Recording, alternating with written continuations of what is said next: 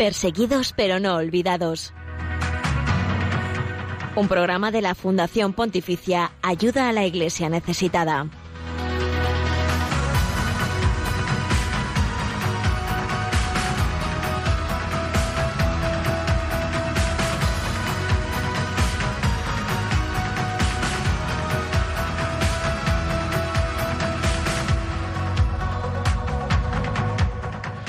Buenos días, bienvenidos a este espacio de Radio María, en el que vamos a conocer la realidad de los cristianos pobres y perseguidos en el mundo por su fe. Sus vidas son dignas de conocer porque son el testimonio vivo de que merece la pena seguir a Jesucristo. Pese a las dificultades, las luchas, los sufrimientos, ellos también son testigos de esperanza, de alegría en esta dificultad. Gracias por acompañarlos a ellos un jueves más.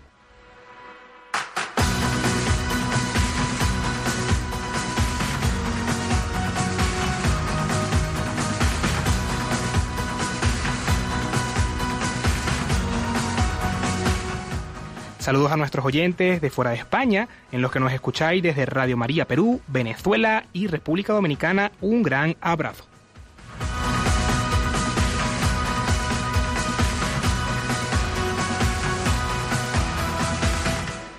Buenos días también a los controles a Cristina Rubio que nos acompañará el día de hoy.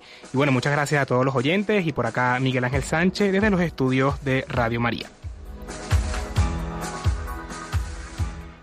Hoy 11 de marzo celebramos a Santo Domingo de Can, sacerdote y mártir en Vietnam durante la persecución anticristiana del siglo XIX.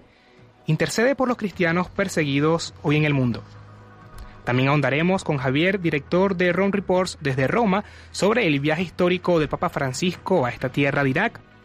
También repasaremos la situación de la libertad religiosa en Nigeria de la mano del informe de libertad religiosa en el mundo, y te compartiremos tres testimonios de la Noche de los Testigos que tuvo cita en la Catedral de la Almudena en Madrid de diversos países donde la persecución cristiana es el día a día.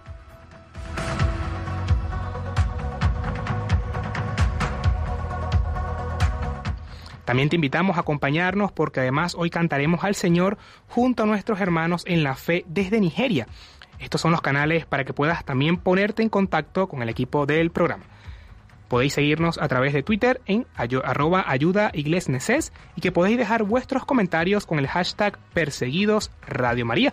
También estamos en Facebook, en Instagram y YouTube y podéis escribirnos al correo electrónico del programa perseguidos pero no olvidados arroba radiomaria.es.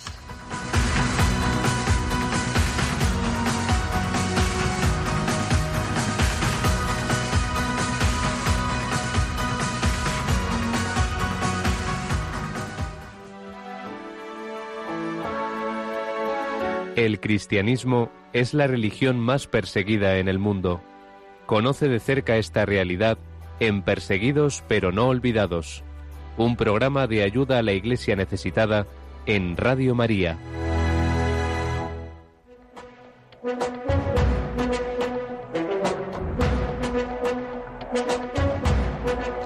En palabras del Papa.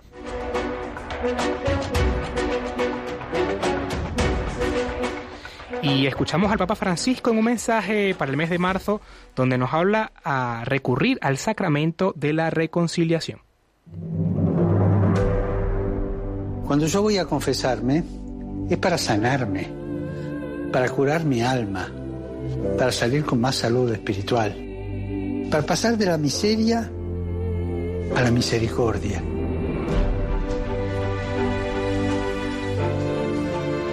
El centro de la confesión no son los pecados que decimos, sino el amor divino que recibimos y que siempre necesitamos. El centro de la confesión es Jesús que nos espera, nos escucha y nos perdona.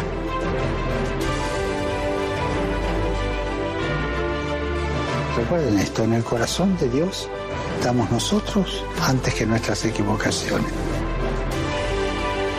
y recemos para que vivamos el sacramento de la reconciliación con renovada profundidad y para saborear el perdón y la infinita misericordia de Dios. Y recemos para que Dios dé a su iglesia sacerdotes misericordiosos, y no torturadores.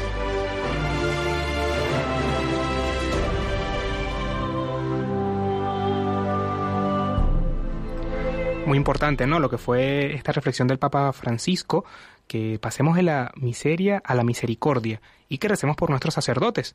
Cuando ya son las 11 y 6 en España, las 10 y 6 en Canarias, llega el turno de la actualidad de los cristianos perseguidos y necesitados en el mundo, una actualidad que como ustedes saben no sale en los grandes medios, pero aquí sí que queremos que sea noticia.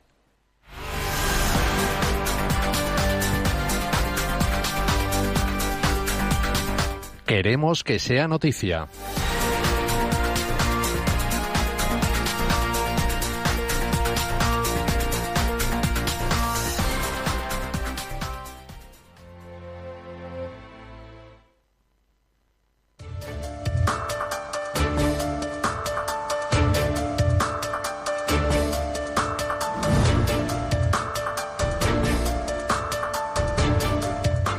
Nueva etapa para apoyar a los cristianos de Irak de la reconstrucción de casas a la reconstrucción de las comunidades. Con motivo de la visita del Papa Francisco a Irak, Ayuda a la Iglesia Necesitada ha anunciado una nueva campaña para apoyar la presencia cristiana en este país, especialmente en el norte y en el Kurdistán iraquí.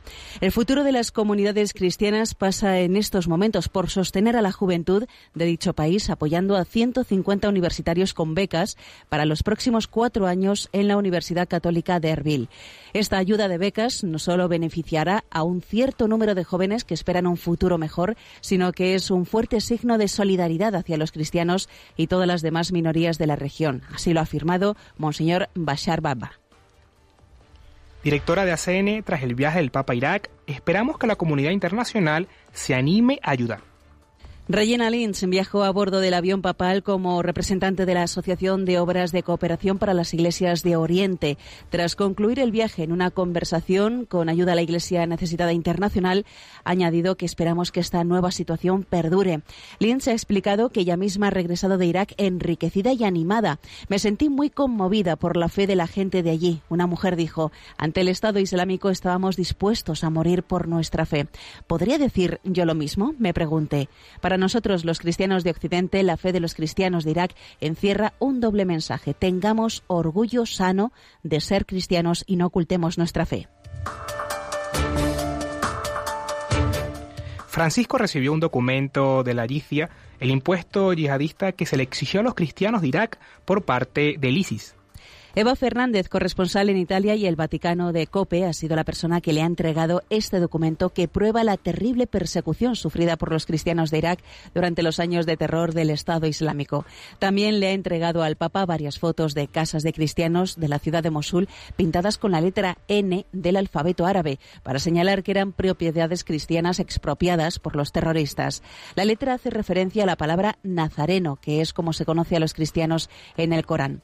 La posibilidad de mostrar estos documentos tan impactantes al Papa durante el vuelo sirve para que no perdamos el norte y hablemos de ellos, asegura Eva a la Fundación Pontificia Ayuda a la Iglesia Necesitada, que ha sido la que ha facilitado a la periodista estos documentos. ACN ayuda a la reconstrucción de casas en la llanura de Nínive. Después de los ataques de Daesh, más de 14.000 casas de cristianos fueron destruidas y quemadas, forzando a muchos a huir de la llanura de Nínive.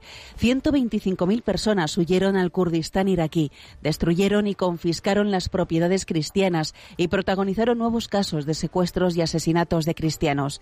En los últimos 10 años, Ayuda a la Iglesia Necesitada ha sostenido proyectos con un valor de casi 50 millones de euros, desde ayuda humanitaria, de emergencia, con paquetes de comida, medicina, agua, también en la formación de sacerdotes y religiosas. Según datos de enero de este año, gracias a las ayudas, 9.176 familias cristianas han vuelto a sus hogares en las distintas localidades cristianas en el Valle de Nínive, lo que supone el 45,53% del total antes de la expulsión del Daesh, aunque aún queda una gran parte sin un hogar a donde volver.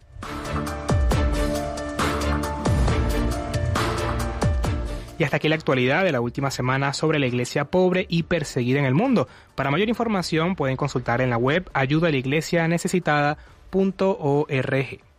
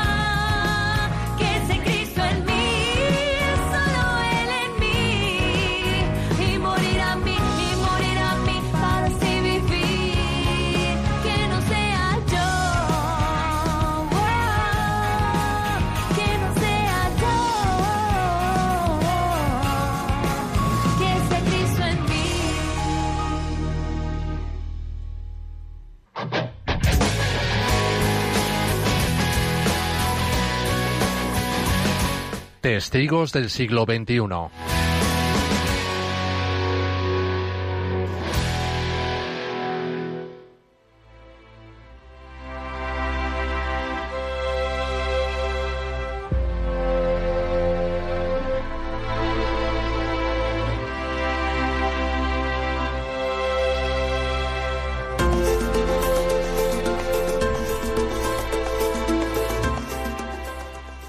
Momento del testimonio de la semana y en esta ocasión escucharemos los testimonios en primera persona del pasado jueves 4 de marzo en la Catedral de la Almudena, donde tuvo cita la quinta edición de la Noche de los Testigos, que cada año la Fundación de Ayuda a la Iglesia Necesitada celebra en diversas ciudades de España para rezar por los cristianos perseguidos.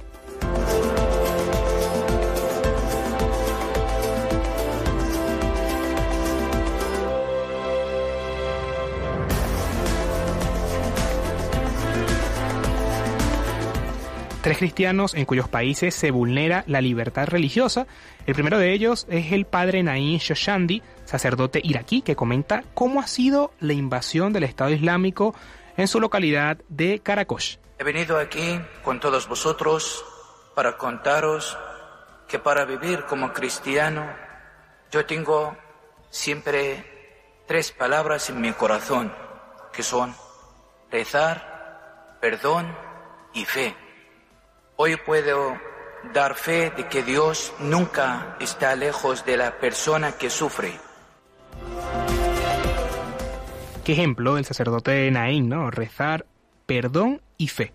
Lo que tenemos que tener nosotros los cristianos, no solo en momentos de dificultad, sino también en momentos de gratitud.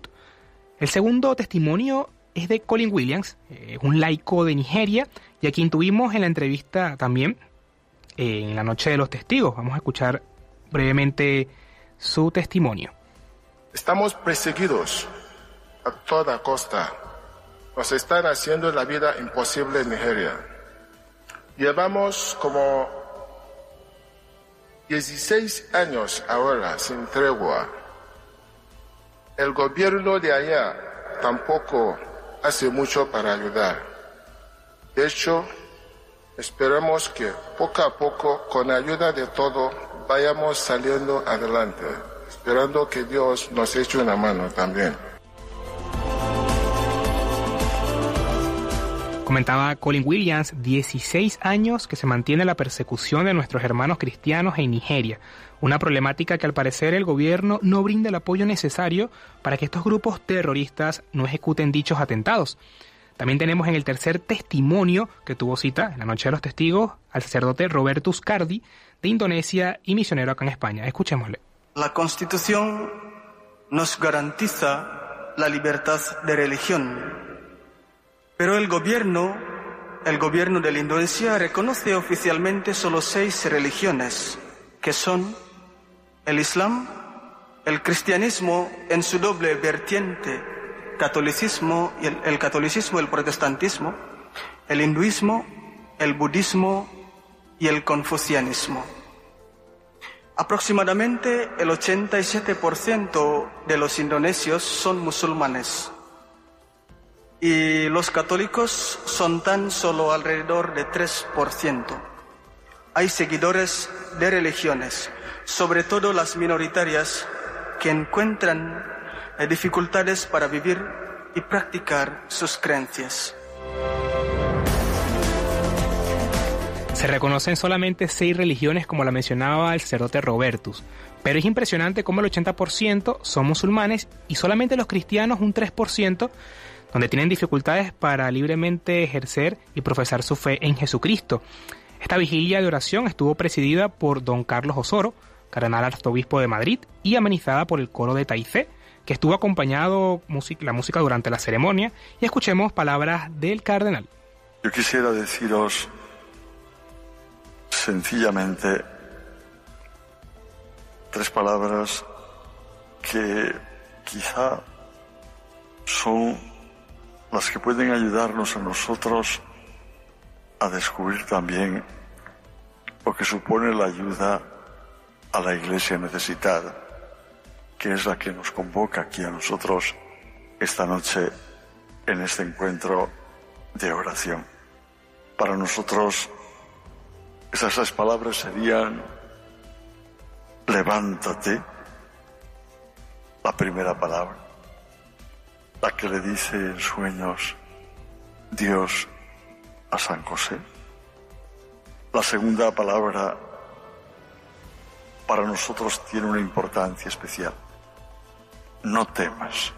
Y la tercera palabra, despierta.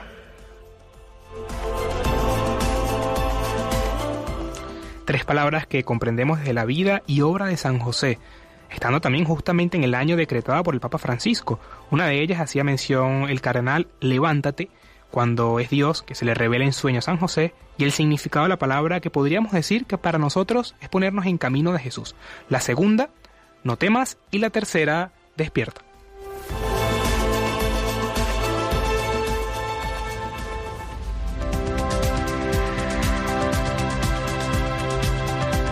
Libertad religiosa en el mundo.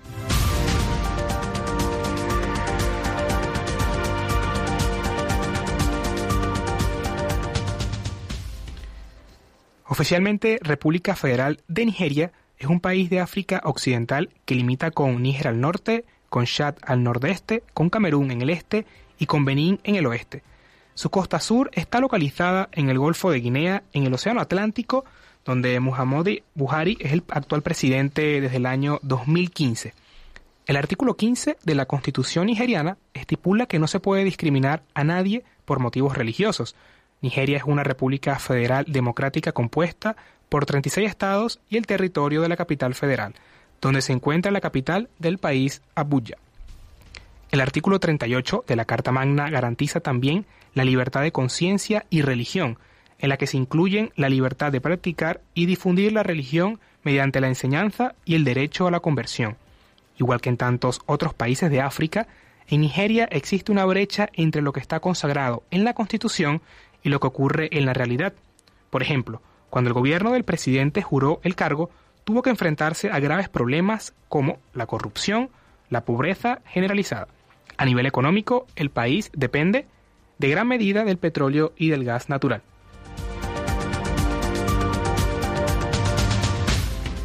La guerra contra las milicias de Boko Haram y el terrorismo yihadista en el nordeste del país y en los vecinos Camerún, Chad y Níger más de 20.000 muertos desde el 2009, más de 2 millones de refugiados y millones de personas que dependen de la ayuda humanitaria, miles de mujeres y jóvenes secuestrados, esclavizados o reclutados para las milicias y los atentados terroristas.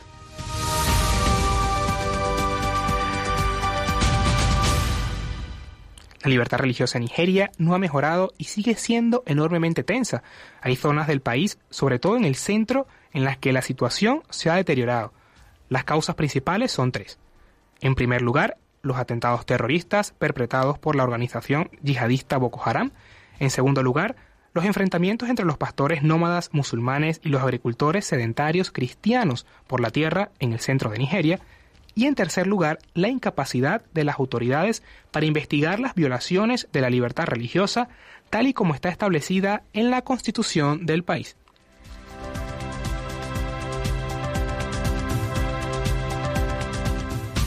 Al amanecer del 24 de abril del año 2018 se produjo un sangriento atentado contra la Iglesia Católica en el estado central de Benue. Según los supervivientes, la violencia se produjo al inicio de la misa a las 5 y 30 de la mañana, cuando los fieles se estaban congregando. Unos hombres armados entraron en el edificio y empezaron a disparar. Los presentes, aterrorizados, trataron de huir. Nueve personas, entre ellas los concelebrantes, los sacerdotes Joseph Gore y Félix Tiloa, murieron asesinados.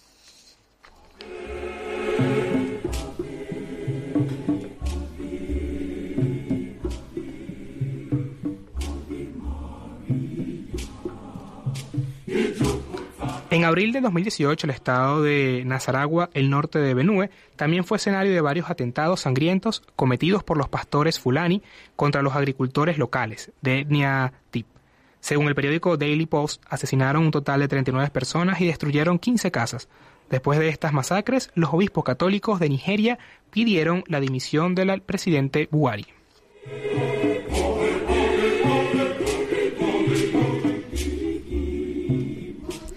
Las perspectivas del futuro para la libertad de religión en Nigeria dependen de tres cuestiones fundamentales. En primer lugar, conseguir que el gobierno de Abuya garantice la seguridad en las zonas del centro y noreste de Nigeria golpeadas por la crisis. Hasta ahora el presidente no proporciona recursos suficientes para acabar con las atrocidades y juzgar a los culpables. Si no se consigue recuperar la estabilidad, habrá más hambre y más desplazamientos.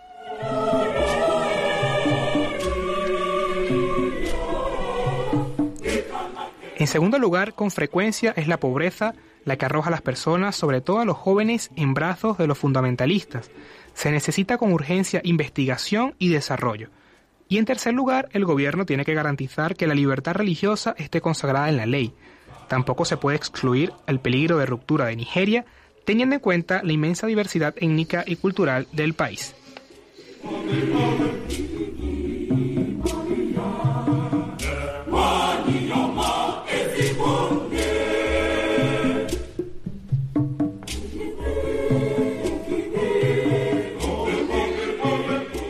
Muy bien, estamos de vuelta aquí, donde hemos seguido esta actualidad de lo que está atravesando la libertad religiosa en Nigeria. Pero bueno, ya tenemos también en línea a Javier Martínez Brocal, director de la agencia de Rome Reports desde Roma, que nos comentará un poco sobre cómo fue ese viaje del Papa Francisco a Irak.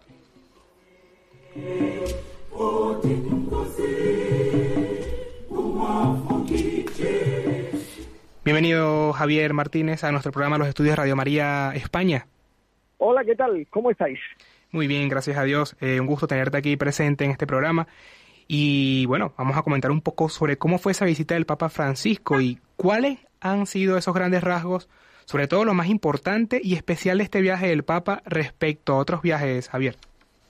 Pues mira, ha sido un viaje totalmente diferente. Eh, eh, a diferencia de otros viajes, así se veía al Papa, impresionado por la violencia que se ha encontrado alrededor, ¿no? por esas cicatrices que dejaba la violencia. Y él de alguna forma ha intentado ayudar a Irak a abrir una nueva etapa y ha intentado ayudar a los cristianos perseguidos a mirar de un nuevo modo, de un modo nuevo la, la realidad. Yo creo que lo ha conseguido.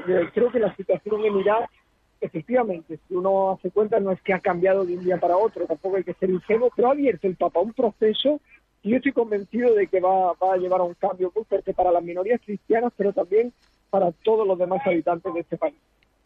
Muy bien, Javier.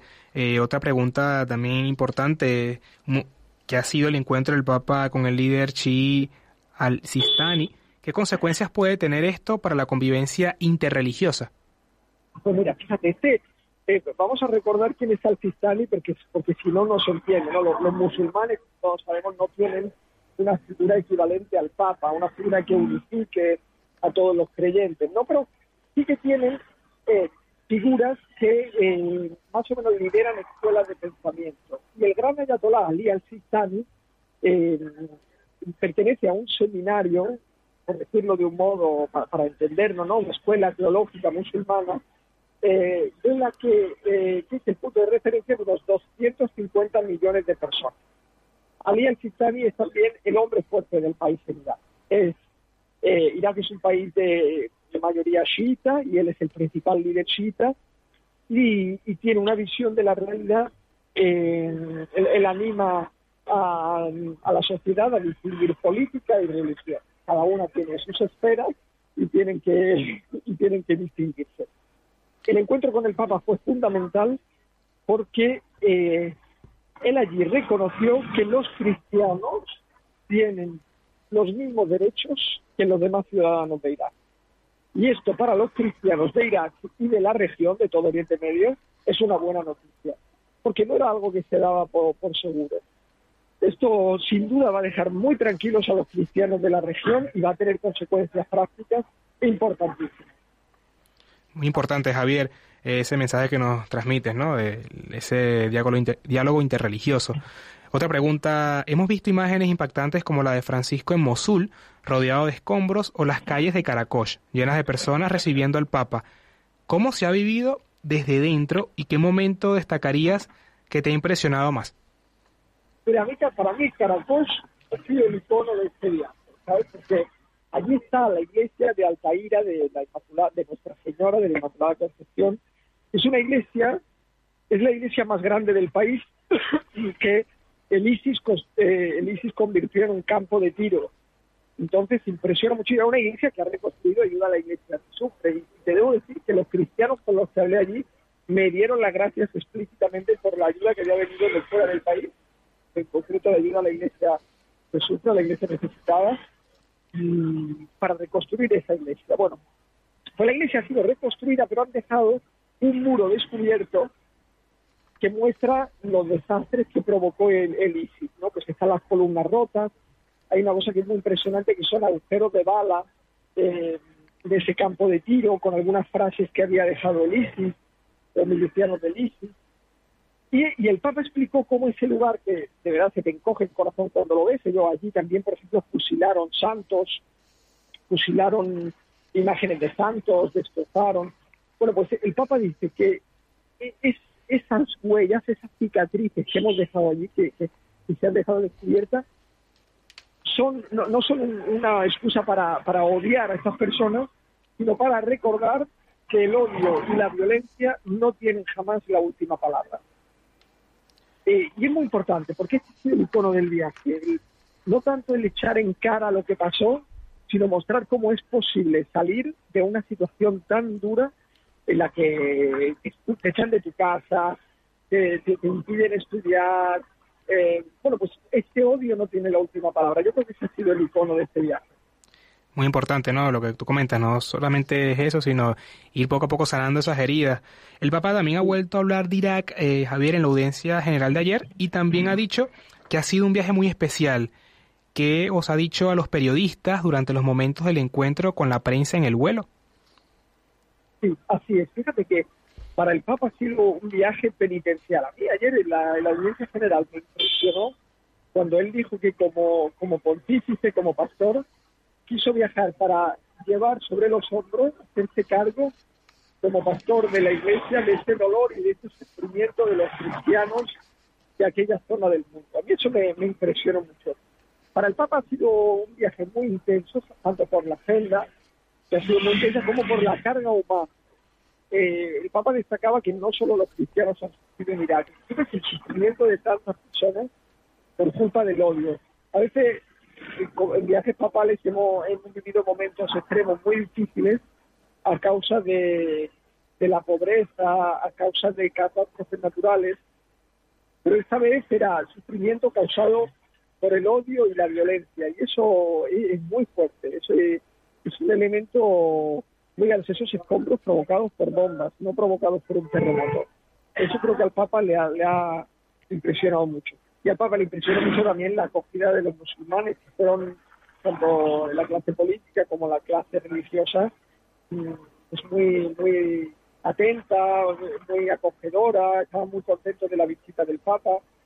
Entonces el Papa estaba muy satisfecho. Qué bueno, qué interesante, ¿no? Eh, también Ron Reports eh, sigue muy de cerca la realidad de los cristianos perseguidos. Eh, Javier, ¿qué importancia tiene para el mundo y para la Iglesia el testimonio de estos cristianos? Bueno, yo creo que primero es un deber de justicia.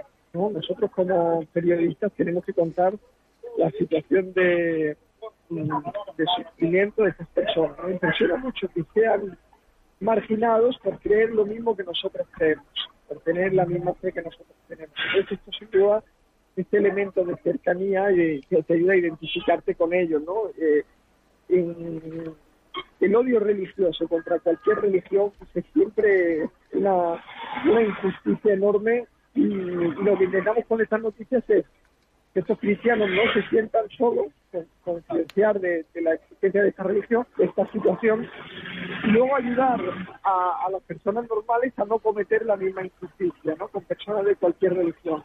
Saber la, la injusticia que se produce cuando tú marginas a una persona por, marginas a una persona por cuestiones religiosas. Muy bien, Javier. Y un último mensaje que puedes brindar para todos los oyentes de Radio María. Bueno, pues que a mí los, cristianos de, Caracol, cuando hablé con ellos, me dieron las gracias por las oraciones.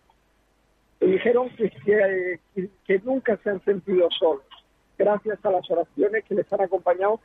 Pensemos que de un día para otro, una noche, tuvieron que abandonar su casa, tuvieron que dejarlo todo, todo, todo, y irse a vivir por la calle hasta que encuentren una solución sin saber cuándo habrían podido regresar. Bueno, pues ahora ya la pesadilla se ha terminado, pero en estos momentos sí que no lo sabía, pero dicen que se supieron muy acompañados por la oración de tantas personas. Yo estoy seguro que muchas de estas oraciones las hicieron gracias a, los programas de Radio María y a, las oraciones de los oyentes de Radio María. Entonces yo lo que quiero es transmitir ese gracias que yo escuché personalmente y que la verdad es que a mí me, me impresionó mucho.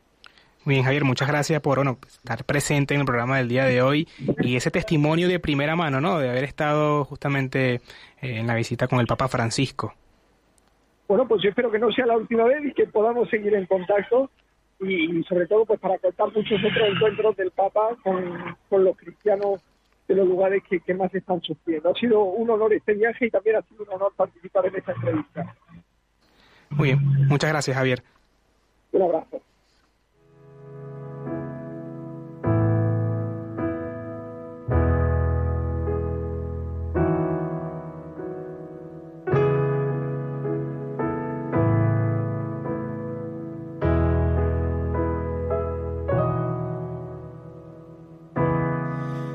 De Abraham, eres Dios que cumplirá cada pacto hasta el final.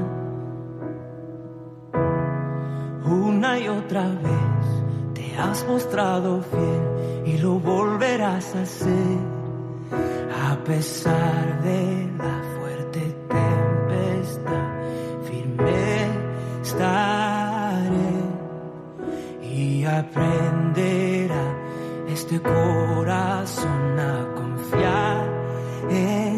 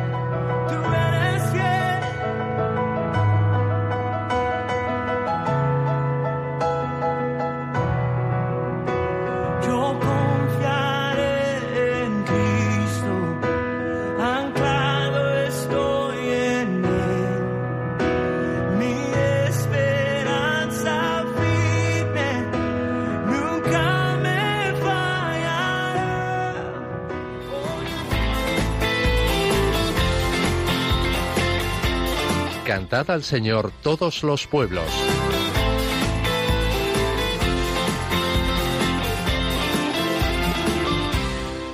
estamos de vuelta en su programa Perseguidos pero no olvidado en Radio María, cuando son las 11 y 38 am, 10 y 38 en Canarias. También recordamos que podéis seguirnos a través de Twitter en arroba ayuda y dejar vuestros comentarios en el hashtag Perseguidos Radio María.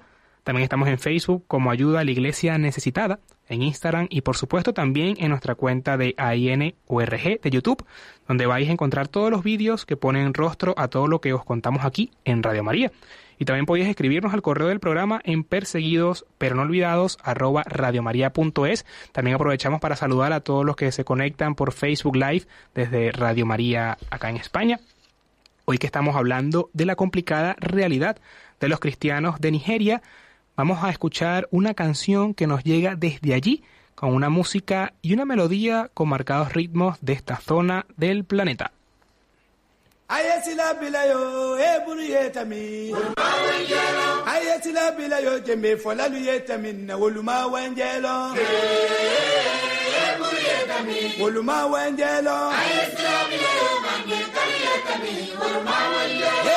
sila bila yo na heburu ye tamin na tɔnɔ gaya sila bila yo jɛmɛ fɔlalu ye tamin na woluma wɛnjɛ lɔn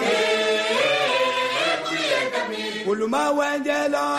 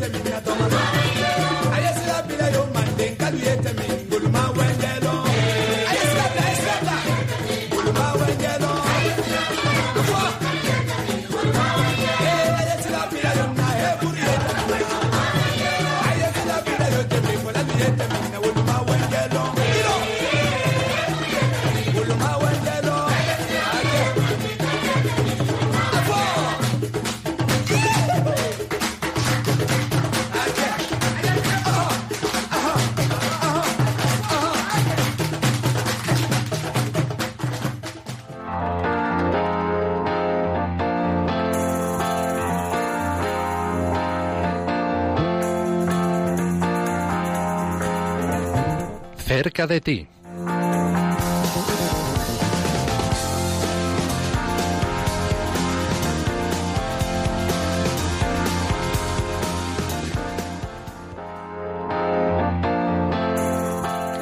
Y en la sección Cerca de ti está con nosotros hoy José Manuel Leiva Pérez desde Málaga que nos va a hablar un poco de esta iniciativa muy importante de una hermandad de Semana Santa, los faroles, los faroles del trono de Jesús, de la verdad recordarán la gran persecución que sufren los cristianos en Irak por causa de su fe, hecho que asimismo coincide con la visita apostólica del Santo Padre del Papa Francisco, que ha realizado esta cuaresma en aquellas tierras bíblicas.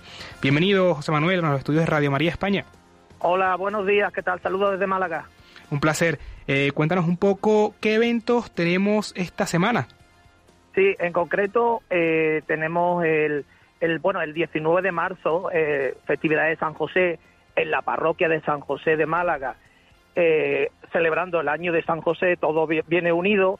el primer día del triduo del Señor de la Verdad se va a celebrar el, el Via Crucis por los cristianos perseguidos. Eh, yo de aquí me permito invitar a todas las cofradías de Málaga, de Andalucía, a que a través de la página de ACN se descarguen el texto de, las 14 estaciones del Via Crucis y se pueda rezar no solo en Málaga, sino en todos lados para hacer partícipe a todos los participantes, a todos los cofrades de la persecución que se sufre en tantos rincones del planeta. Eso por un lado.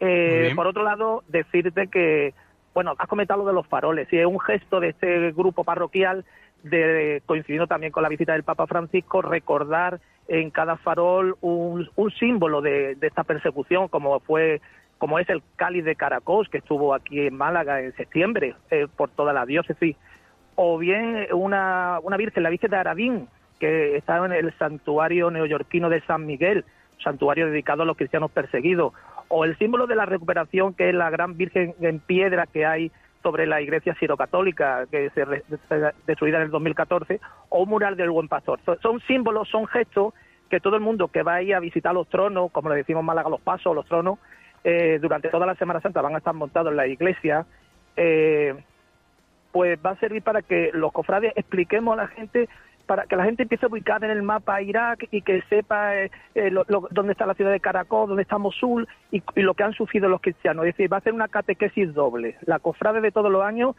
y la clave, eh, si me permite, es esa, que las cofradías, y lo hemos hablado en algunas reuniones de voluntarios, las cofradías tienen un gran altavoz, tienen una gran repercusión mediática en Andalucía, en Murcia, en Castilla, y son y deben ser un gran aliado de la Fundación ACN. Eh, la fundación en Málaga tiene su sede en la parroquia de San Felipe. Muy bien. Con cuatro, cuatro cofradías importantes de la Semana Santa de Málaga, como la Salutación, la Sangre, Santa Cruz, la Orden de Servita. Te quiero acordar del 2020 que todo se tuvo que suspender, pero teníamos previsto procesionar, procesionar eh, con, Nazareno eh, el icono de OMS. Iba a salir en distintos días de la Semana Santa. En resumidas cuentas, las cofradías deben y son aliados de ACN.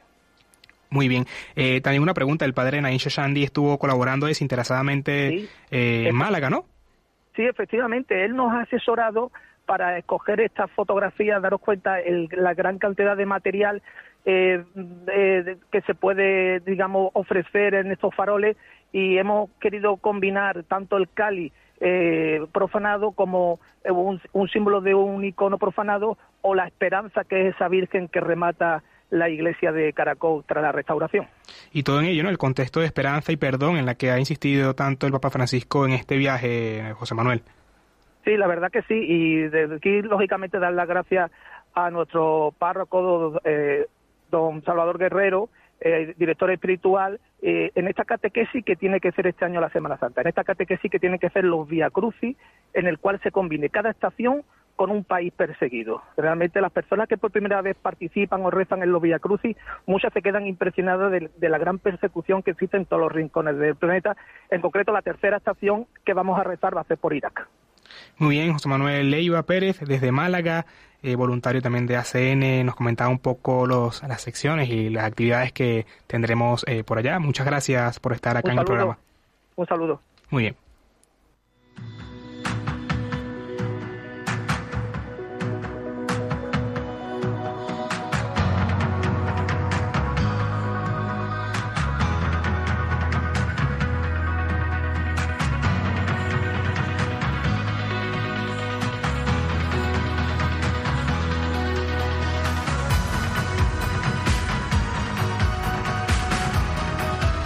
Suena ya la sintonía que nos recuerda que hemos llegado al final de este programa tan colorido, hoy en que hemos viajado, bueno, apunta a otra parte del mundo.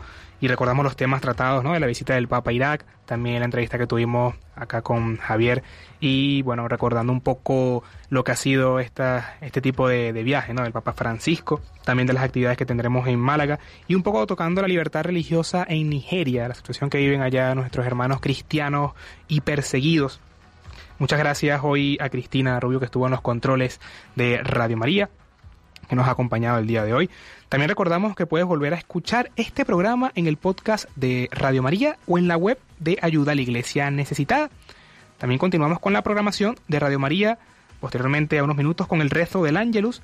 Y nosotros nos volveremos a ver y a escuchar en el próximo jueves 18 de marzo a la misma hora, a las 11 de la mañana aquí movidos por el amor de Cristo al servicio de la Iglesia que sufre.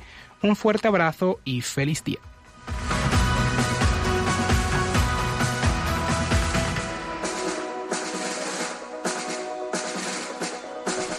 Finaliza en Radio María, Perseguidos pero no olvidados, un programa de la Fundación Pontificia Ayuda a la Iglesia Necesitada, hoy con Miguel Ángel Sánchez.